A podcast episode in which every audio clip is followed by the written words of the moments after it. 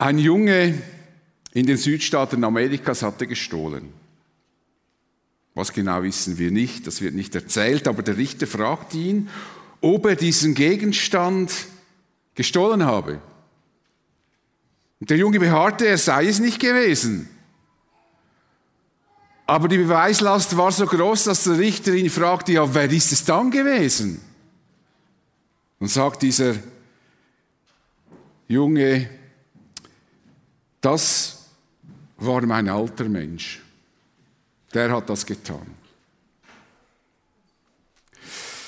Das Urteil des Richters lautete dann folgendermaßen. 50 Tage bekommt der alte, 15 Tage bekommt der alte Mensch für den Diebstahl und der neue bekommt ebenfalls 15 Tage wegen Komplizenschaft. Ein cleverer Versuch dieses äh, Jungen, äh, quasi sich der Verantwortung für sein Handeln zu entziehen. Aber der Richter ließ sich ja nicht irritieren und er hat doch ein, auch ein ebenso cleveren, cleveres Urteil gefällt. Heute beschäftigen wir uns auch mit Taten und Handlungen, die man besser nicht tun sollte. Eben Taten, die in unserem Leben doch auch zu einem Fiasko führen können. Die Bibel nennt solche Handlungen auch Sünden. Und darum geht es heute in unserem letzten Teil dieser Serie Grundlegendes zum christlichen Leben. Ich lese den Abschnitt, den wir heute genauer betrachten. Ich nehme den Vers vom letzten Mal nochmals mit, den letzten Vers vom letzten Mal, da steht jetzt am Anfang. Wenn wir behaupten, wir hätten nicht gesündigt, machen wir Gott zum Lügner und geben seinem Wort keinen Raum in unserem Leben. Meine lieben Kinder, ich schreibe euch diese Dinge, damit ihr nicht sündigt. Und wenn jemand doch eine Sünde begeht, haben wir einen Anwalt, der beim Vater für uns eintritt, Jesus Christus, den Gerechten. Er, der nie etwas Unrechtiges getan hat, ist durch seinen Tod zum Sühneopfer für unsere Sünden geworden und nicht nur für unsere Sünden, sondern für die der ganzen Welt. Über den Vers 10 im ersten Kapitel des Johannesbriefes habe ich bereits im letzten Teil dieser Serie ausführlich gesprochen. Nun möchte ich das noch etwas vertiefen. Johannes schreibt, wenn wir behaupten, wir hätten nicht gesündigt, machen wir Gott zum Lügner und geben seinem Wort keinen Raum in unserem Leben. Oft verstehen das Christen so, als ob Johannes hier sagen möchte, es sei ja ganz normal, dass ein Christ sündigt. Und wenn er behaupten würde, dass er keine Sünden tut, dann macht er Gott zum Lügner. Also, es gehört zum Christsein mehr oder weniger häufig zu sündigen. Aber eines ist sicher, das war nicht die Meinung des Johannes. Sonst hätte er später nicht geschrieben, wer aus Gott geboren ist, sündigt nicht. Gott ist sein Vater geworden. Wie könnte er da noch sündigen? Voilà. Also er konnte nie gemeint haben, dass ein Christ einfach immer sündigt. Johannes ging es in diesem Vers 10 nicht um Sünden wie Lügen, Betrügen, Stehlen, Morden oder weiß ich was. Johannes spricht nicht über einzelne Taten, sondern über das Wesen des Menschen. Er spricht darüber, dass jeder Mensch seit Geburt von Gott getrennt lebt und diese Trennung nennt man Sünde. Das ist überhaupt die Grundsünde. Sie bezeichnet die Beziehung des Menschen zu Gott. Wer nun behauptet, dass wir Menschen seit unserer Geburt in Harmonie und Gemeinschaft mit Gott leben, der macht Gott zum Lügner. Der sagt nämlich, wir sind gar keine Sünder. Wir stehen in Harmonie und Gemeinschaft mit Gott, dem Schöpfer. Diese Leute behaupten, es gäbe zwischen Gott und dem Menschen keine Kluft. Deshalb sei eine Versöhnung mit Gott gar nicht nötig. Wir müssen einfach Gott näher kommen und das Göttliche besser kennenlernen. Es ginge nicht um so banale Themen wie Schuld und Versöhnung. sondern um eine wachsende Erkenntnis Gottes. Deshalb spricht man in der Antike von dieser Bewegung, die auch die Gemeinde, äh, die, die ursprüngliche Gemeinde ähm, bewegt hat, von der Gnosis. Gnosis kommt von Erkennen vom griechischen Wort und deshalb spricht auch Johannes im Brief, immer nimmt er dieses Wort wieder auf, vom Erkennen. Und die waren der Meinung, wir müssen einfach Gott besser erkennen. Oder so wie man das aus östlichen Religionen hört, dass wir einen göttlichen Kern in uns haben und dass es die Aufgabe ist, diesen göttlichen Kern zu entdecken, aber wir haben ihn schon. Das Problem sei nicht, dass wir etwas mit Gott in einem Missverhältnis stehen. Der römische Kaiser Mark Aurel, der 120 bis 180 nach Christus lebte, schrieb in seinen Selbstbetrachtungen, alles, was sich ereignet, geschieht gerecht. Gerecht ist ein Begriff, die Terminologie für es ist in Ordnung, es ist okay, es hat mit Schuld nichts zu tun. Und er sagt weiter, alles, was, wir, was dir widerfährt, war dir von Anfang an nach dem Lauf der Weltgesetze so bestimmt und zugeordnet. Es geschieht alles nach einem übergeordneten Gesetz. Und was geschieht, ist richtig und gerecht. Der Mensch kann dafür keine Verantwortung tragen. Und wenn das so ist, dann trifft den Menschen keine persönliche Schuld. Und Mark Aurel war kein Atheist, so wie wir das verstehen, sondern er war ein sehr gläubiger Mann, der die Götter verehrte. Aber er war der Meinung, es würde alles in Übereinstimmung mit dem Göttlichen geschehen. Und damit würde das, was Jesus am Kreuz für uns getan hat, bedeutungslos. Und zudem waren diese Leute, die die Gemeinde mit ihren Lehren verunsicherten, der Meinung, dass am Kreuz nicht Jesus als Gott gestorben sei. Sie waren der Überzeugung, dass das Göttliche bei der, vor der Hinrichtung von Jesus den Mensch Jesus verlassen hatte. Ich habe jetzt mal überlegt, ich will das jetzt doch noch mal, ich wollte das nur schnell sagen, aber ich will, dass ihr das noch besser versteht. Ich werde es ein anderes Mal noch vertiefen, aber jetzt brauche ich den Johannes. Schnell. Er weiß nichts von seinem Glück. So dass wir, dass wir wissen, was dahinter steht. Also, die haben gedacht, es gibt einen Menschen Jesus. Das ist einfach ganz normal, der ist als Mensch geboren. Und dann gibt es einen Christus. Nehmen wir jetzt ihn. So freundlich bin ich jetzt. Er ist der Christus. Und jetzt sagen diese Leute, denken, jetzt als Jesus getauft wurde, kam, jetzt stehst du hinter mich, der Christus und hat sich vereint mit Jesus. Versteht ihr? Und jetzt begleitet dieser Christus den Menschen Jesus. Und jetzt sagen diese Leute, das nennt man Doketismus, sagen diese Leute, bevor Jesus gekreuzigt wurde, hat Christus ihn verlassen und nur noch der Mensch Jesus wurde gekreuzigt. Und damit ist nicht Gott für unsere Sünde gestorben. Diese Meinung ist bis heute verbreiteter, als wir denken. Das war's schon. Danke.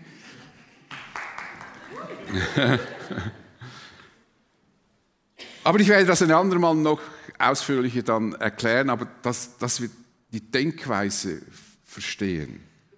Wichtig zu verstehen ist, dass Johannes in diesem Vers 10 über das gebrochene Verhältnis zwischen Gott und Mensch spricht. Sünde ist in dieser Hinsicht kein moralischer Begriff, sondern beschreibt die nicht vorhandene Beziehung zum Schöpfer, zu Gott. Es beschreibt den Menschen, der sich gegenüber dem lebendigen Gott auflehnt oder ihn gleichgültig missachtet. Und weil wir Menschen in diesem Zustand der Sünde leben, werden wir in irgendeiner Weise auch sündigen. Also etwas tun, was Gott nicht gefällt. Vielleicht kann ich das an einem zugegebenermaßen hinkenden Beispiel oder Vergleich deutlich machen. Wenn man einen Sonnenblumenkern setzt, wird eine Sonnenblume wachsen. Setzt man einen Bohnensamen, wachsen Bohnen. Und so wird ein Sünder Sünden hervorbringen. Er kann gar nicht anders, weil das seine DNA ist. Paulus beschreibt das so. Wir können nun einen Vergleich zwischen Christus und Adam ziehen. Durch einen einzigen Menschen, Adam, hielt die Sünde in der Welt Einzug und durch die Sünde der Tod. Und auf diese Weise ist der Tod zu allen Menschen gekommen, denn alle haben gesündigt. Also dieses sündige Wesen hat sündige Taten hervorgebracht. Niemand kann sagen, ich habe mit Sünde gar nichts zu tun, sondern nur schon, dass sich Sündige beweist, dass meine DNA eben die Sünde ist. Im Garten Eden lehnte sich Adam und Eva gegen Gott auf. Sie wollten, sich, sie wollten sein wie Gott und sie lösten sich willentlich von Gott und waren von diesem Moment an auf sich selbst gestellt. Daraus folgte, dass seither jeder Mensch fern vom Schöpfer lebt. Und das ist das Problem und das ist die Sünde. Dieser Zustand wird auch als Erbsünde bezeichnet. Das sagt man so, weil jeder Mensch davon betroffen ist. Es gibt nur eine Ausnahme, Jesus, und auf ihn werde ich noch zu sprechen kommen. Aber Erbsünde will einfach sagen, es ist etwas, das uns mitgegeben ist. Ich weiß, in der Theologie ist das bei einigen umstritten, dieser Begriff, aber ich denke, man kann mit dem gut verstehen, um was es geht. Und nun sagt Paulus, dass aus diesem Zustand der Erbsünde Handlungen und Taten folgen. Es sind sündige Handlungen wie Lügen, Betrügen, Stehlen, Töten und so weiter. Diese Taten haben selbstverständlich eine moralische Komponente. Das heißt, wir sind uns meist bewusst, ob Christ oder nicht, dass solches Tun nicht gut ist. Das hat mit dem christlichen Glauben primär gar nichts mal zu tun, sondern wir wissen, der Mensch weiß, so immer noch, was eigentlich nicht gut ist. Wie es dann bezeichnet, ob er das Sünde nennt oder so, sei dahingestellt. Aber er weiß, das sollte ich nicht tun. Ich sollte im Geschäft nicht stehlen. Das weiß jeder, ob er Christ ist oder nicht. Ich sollte meinen Nachbarn nicht ermorden, wenn er seinen Unkraut zu mir hinüber in den Garten wachsen lässt. Das gehört sich nicht. In unseren beiden Versen, die wir jetzt genauer ansehen, geht es nicht mehr um das sündige Wesen des Menschen oder die Erbsünde, sondern Johannes spricht jetzt über die daraus resultierenden Folgen, Handlungen, die Sünde sind. Er meint, meine lieben Kinder, ich schreibe euch diese Dinge, damit ihr nicht sündigt. Da gibt es schon Christen, die haben jetzt schon einen Schock, wenn sie das hören. Weil Gott die Christen von aller Ungerechtigkeit reingemacht hat, das Johannes ja zuvor gesagt hat, das haben wir letzten, letztes Mal angeschaut, können Christen, ist es Christen möglich, nicht zu sündigen. Ihr sündiges Wesen wurde von Gott beseitigt und deshalb ist es unnatürlich für einen Christen, wenn er sündigt. Vorher war es natürlich mit seinem sündigen Wesen. Es ist er gereint, es ist unnatürlich weil er ja von der Sünde frei ist und das sündige Wesen abgelegt hat. So wie es unnatürlich wäre, wäre, wenn ein Sonnenblumensamen einen Blumenkohl hervorbringen würde. Da würden wir auch recht staunen. Es ist unbestritten, dass Johannes und auch die anderen Apostel der Meinung waren, dass ein Christ normalerweise nicht sündigt. Das Erstaunliche ist, dass viele Christen der Meinung sind, wir würden jeden Tag mehrfach sündigen. Einige meinen sogar, Christen würden unzählige Male sündigen am Tag. In meinen Augen ist das eine sonderbare Überzeugung, die sich bei uns verbreitet hat. Sicher kommt sie nicht aus der Bibel würden wir jeden Tag unzählige Male sündigen, wäre das christliche Leben wie ein Spießrutenlauf, bei dem wir ständig hinfallen, uns verletzen und versagen. Wir müssen konstant mit einem schlechten Gewissen leben, weil wir nie so leben können, dass wir davon ausgehen könnten, dass Gott das gefallen würde. Wir stolpern von Sünde zu Sünde. Was für eine katastrophale Vorstellung. Und dann predigen wir die Freiheit in Christus. und fallen und fallen und fallen. Und haben nur schlechtes Gewissen. Und vielleicht sind viele dieser Meinung, Christen würden so oft sündigen, weil sie eine falsche Vorstellung davon haben, was Sünde eigentlich ist. Es ist eben nicht alles Sünde, was wir vielleicht für Sünde halten. Bin ich einmal sauer, weil mir etwas nicht so läuft, wie ich es mir vorgestellt hatte, ist das noch lange keine Sünde. Ich muss nicht happy clappy sein, um nicht, und, und wenn ich nicht happy clappy bin, bin ich, habe ich gesündigt. Und selbst wenn ich mich über einen Autofahrer ärgere, der vor mir nicht vorwärts macht, das ist doch keine Sünde. Könnte ja vorwärts machen, müsste ich mich nicht ärgern. Das hat mit Sünde gar nichts zu tun. Ich habe das übrigens ausführlich also, äh, mal in einer Predigtserie über die Sünde gesprochen und da gibt es ein kleines Büchlein, das heißt Sünde im Griff. Das Cover wäre verbesserungswürdig und der Titel auch, aber der Inhalt ist hilfreich. Äh, man lernt dann halt dazu. Vielleicht, wenn ich dann pensioniert bin, werde ich da nochmals überarbeiten. Äh, es gibt für mich eine hilfreiche Definition von Sünde. Die Sünde ist eine Handlung, oder eine Tat, die Gott nicht gefällt. Und wir das wissen. Der Gedanke, etwas zu tun, was nicht in Ordnung ist, das ist noch keine Sünde. Erst wenn wir es tun, ist es eine Sünde. Jakobus beschreibt das nämlich anschaulich. Wenn jemand in Versuchung gerät, ist es seine eigene Begierde, die ihn reizt und in die Falle lockt, und nachdem die Begierde dem dann schwanger geworden ist, finde ich ein schönes Bild, oder? Man geht schwanger mit dem, was man vielleicht jetzt tun will, aber man weiß irgendwie, ist es nicht richtig, aber wir lassen das mal ein bisschen wachsen im Bauch, wir sind ein bisschen schwanger, mal sehen, was passiert. Bringt sie die Sünde zur Welt. Die Sünde aber, wenn sie ausgewachsen ist, gebiert sie den Tod. Also Sünde hat meist eine Vorgeschichte, die in unseren Gedanken ihren Anfang nimmt. Doch die Gedank, diese Gedanken sind noch keine Sünden. Wenn wir unsere Gedanken in die Tat umsetzen, ist die Sünde geboren. Und so haben wir eine hilfreiche Orientierung. Wenn nämlich jeder Gedanke, der nicht so gut ist, sich als Sünde bezeichne, dann habe ich nur ein Karussell in meinem Leben. Dann, was, was will ich dann noch machen? Aber wie gesagt, das müsste man speziell dann nochmal ausführen, aber das steht, wie ich das meine. Johannes spricht in diesen beiden Versen über solche Sünden. Er spricht über Taten. Wir tun etwas, was wir nicht tun sollten.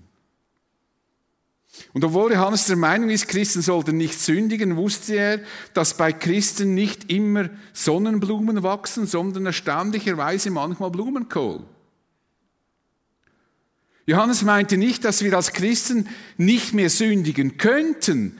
Er sagt, wir sollten nicht sündigen, weil es nicht unserem Wesen entspricht. Würden wir nicht sündigen können, wären wir perfekte Menschen. Es gäbe keinen Streit, keine Spannungen in unseren Gemeinden, in unseren Berufen. Wir wären perfekt. Aber das sind wir nicht. Wir sind keine perfekten Menschen. Später, wenn wir einmal auf der neuen Erde leben werden, dann wird das Thema Sünde kein Thema mehr sein. Dann können wir das ad acta legen. Aber bis dahin bleibt es doch in unserem Leben da und dort wieder mal ein Thema. Jetzt haben wir noch mit der Sünde zu tun. Paulus beschreibt diese Herausforderungen als einen Kampf zwischen Fleisch und Geist oder wie es die neue Genfer Übersetzung ausdrückt, zwischen menschlicher Natur und Gottes Geist und das klingt dann so. Denn die menschliche Natur richtet sich mit ihrem Begehren gegen den Geist Gottes. Und der Geist Gottes richtet sich mit seinem Begehren gegen die menschliche Natur. Die beiden liegen im Streit miteinander und jede Seite will verhindern, dass ihr das tut, wozu die andere Seite euch drängt. Also wir haben zwei Seiten und wir haben uns selbst, die die Entscheidung treffen, auf welche Seite wir uns entscheiden. Wer mit sich selbst ehrlich ist, kennt diesen Kampf. Es gibt Lebensphasen, in denen dieser Kampf stärker ist und es gibt Phasen, in denen wir kaum mit diesem Kampf beschäftigt sind. Der Apostel Paulus gibt einen Einblick in seinen persönlichen Kampf. Er schreibt den Christen in Korinth, ich laufe wie einer, der das Ziel erreichen will. Darum kämpfe ich wie ein Faustkämpfer, der nicht daneben schlägt. Ich treffe mit meinen Schlägen den eigenen Körper, sodass ich ihn ganz in die Gewalt bekomme. Ich will nicht anderen predigen und selbst versagen. Paulus macht damit klar, das finde ich sehr großartig, dass er Versuchungen kennt, die sind ihm nicht fremd. Er ist in der Lage und er sieht das Problem bei sich, dass er etwas tun könnte und das vielleicht sogar manchmal möchte, das Gott nicht gefällt. Er muss aktiv dagegen ankämpfen. Und sein geistlicher Kampf besteht nicht darin, indem dass er gegen finstere Mächte irgendwo kämpft, sondern sein geistlicher Kampf besteht in der Disziplinierung von sich selbst. Damit er nicht quasi Wasser predigt und Wein trinkt.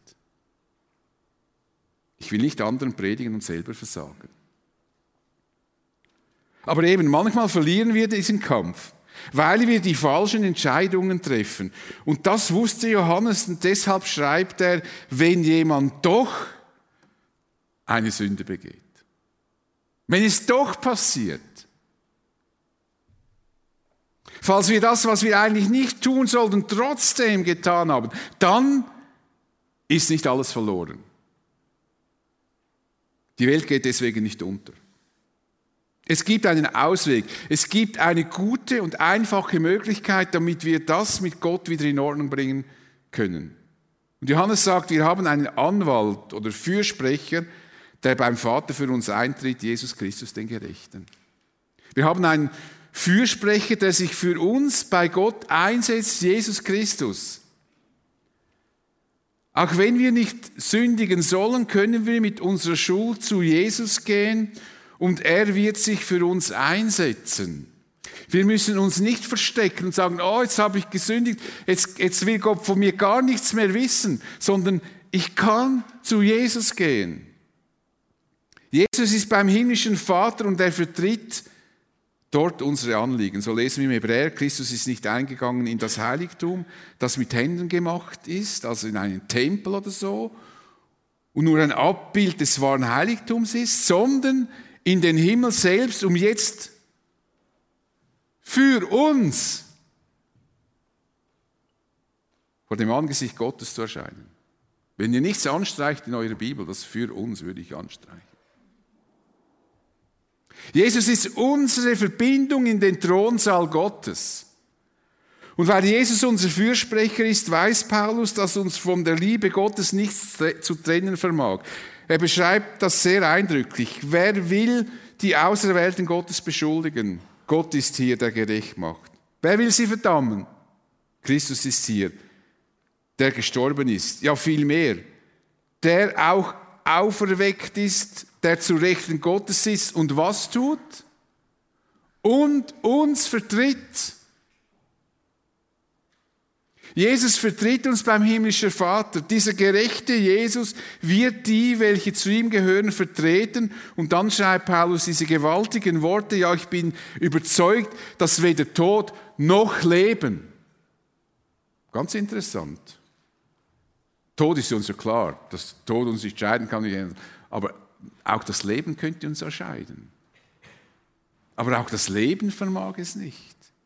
Weder Engel noch unsichtbare Mächte, weder gegenwärtig noch zukünftig, gottesfeindliche Kräfte, weder hohes noch tiefes noch. Sonst irgendetwas in der ganzen Schöpfung kann uns je von der Liebe Gottes trennen, die uns geschenkt ist in Jesus Christus, unserem Herrn.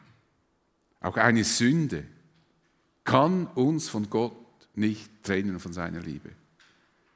Denn wir können damit zu Jesus gehen. Er ist unser Fürsprecher.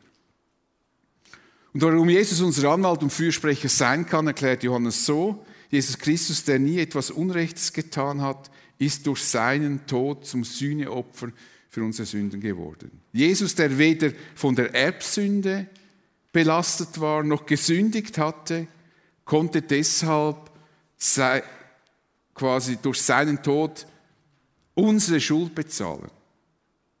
Wäre Jesus ein Sünder gewesen, hätte er für seine eigene Sünde sterben müssen. Das ist fundamentale biblische Lehre.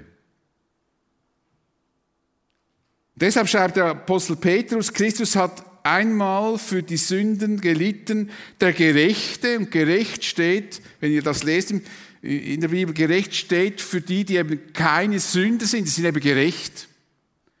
Biblisch gesehen ist das Gegenüber von Sünder ist der Gerechte. Entweder bin ich ein Sünder oder ich bin ein Gerechter.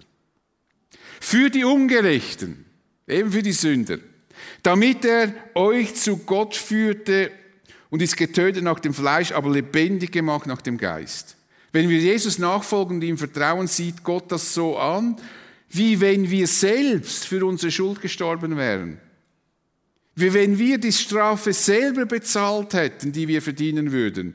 Jesus ist also stellvertretend für dich und für mich gestorben.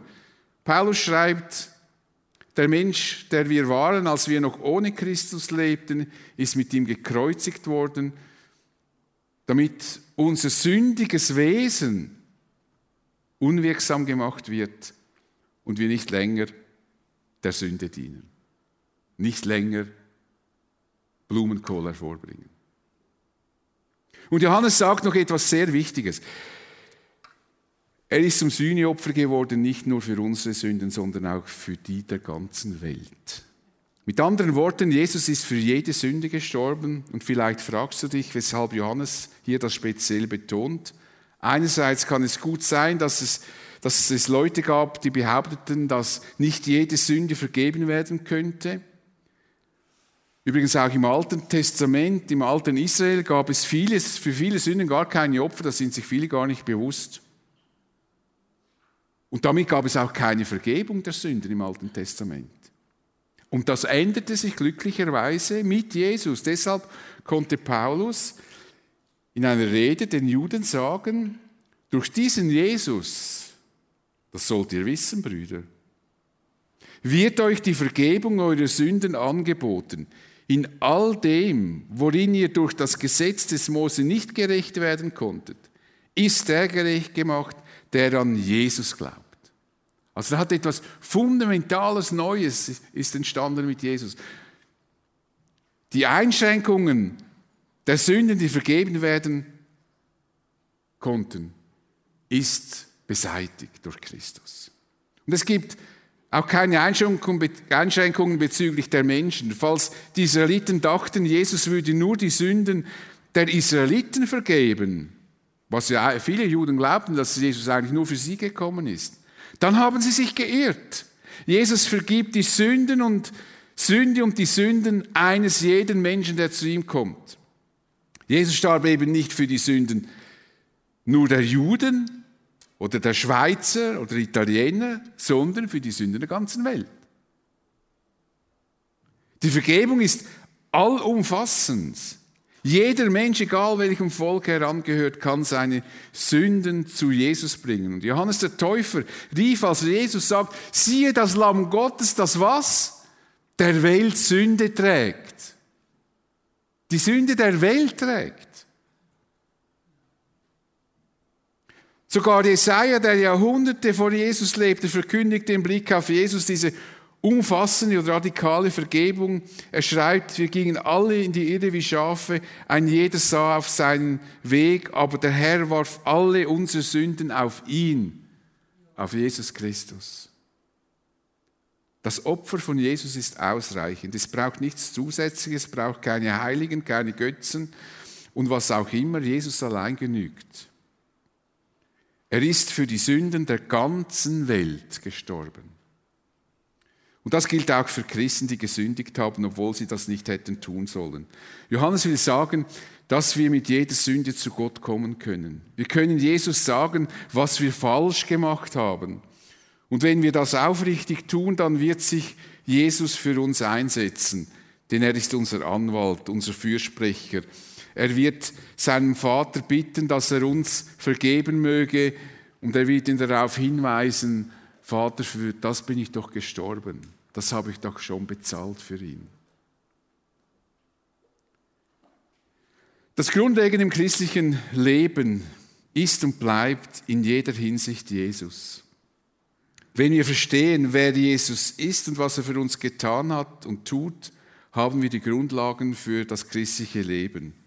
So wie es Paulus einmal den Christen in Korinth geschrieben hat, das Fundament ist bereits gelegt und niemand kann je ein anderes legen. Dieses Fundament ist Jesus Christus. Ich wage nun zu behaupten, dass die meisten von uns, die hier sitzen, im Moment keine Sünden haben, die in Ordnung gebracht werden müssen. Denn normalerweise sündigen Christen nicht. Aber es könnte sein, dass du etwas tust oder getan hast, von dem du weißt, dass das Gott nicht gefällt. Und das ist jetzt tatsächlich ein Fiasko im wahrsten Sinne des Wortes, wie es Anna erklärt hat.